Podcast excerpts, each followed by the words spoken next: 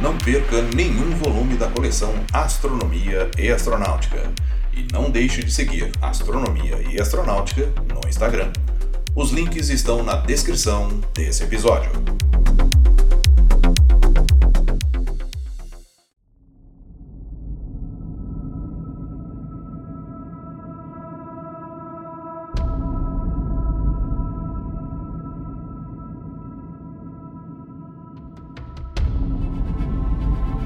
Foi uma sequência de eventos que se iniciou em 1610, devido a uma série de teorias desenvolvidas por Galileu e que culminou com o seu julgamento pela Inquisição Católica Romana.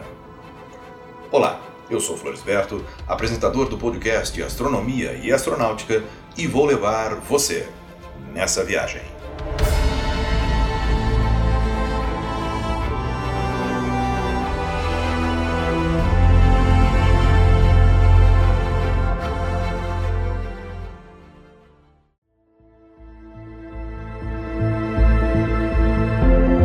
1610, Galileu Galilei publicou um folheto de 24 páginas com o título Sidereus Nuncius, ou Mensageiro Sideral, onde descrevia suas observações surpreendentes feitas com o seu novo telescópio, como as fases de Vênus e as luas de Júpiter.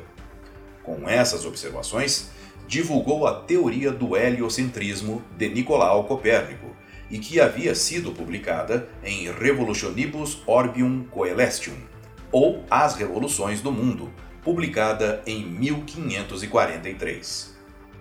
As descobertas de Galileu se contrapunham aos ensinamentos e aos dogmas da Igreja Católica.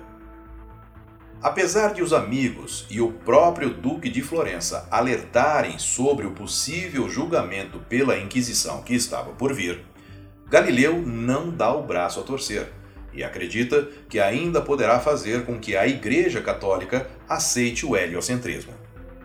No entanto, a pesada máquina da Inquisição se pôs em marcha e nada poderia detê-la. Em 24 de fevereiro de 1616, após quatro anos de deliberações, os teólogos do Todo-Poderoso Santo Ofício declaram o heliocentrismo e dizer que a Terra gira sobre si mesma formalmente como uma heresia. Em 3 de março, a sentença de condenação é lavrada. A partir daí, o livro de Copérnico é tirado de circulação a fim de ser corrigido. Para Galileu, no entanto, a situação não é tão grave, pois ele não é citado nominalmente no processo mas recebe ordens para abster-se de manter, ensinar ou defender ideias heliocêntricas. No entanto, em 1619, Galileu passou a propor a tese das marés, que, segundo ele, evidenciavam o movimento da Terra.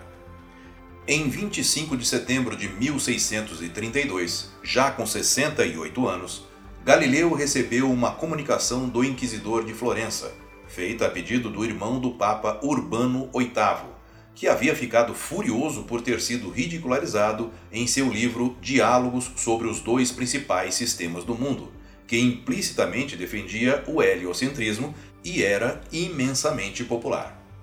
Pouco mais tarde, chega uma outra carta, urgindo às autoridades que prendessem Galileu e o levassem acorrentado para o cárcere romano do Santo Ofício, caso não venha por conta própria a Roma.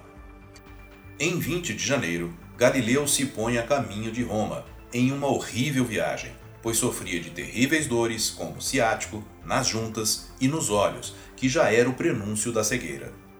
Durante a viagem, teve que ficar 40 dias estacionado em uma cidade por causa da peste que assolava os campos e as cidades.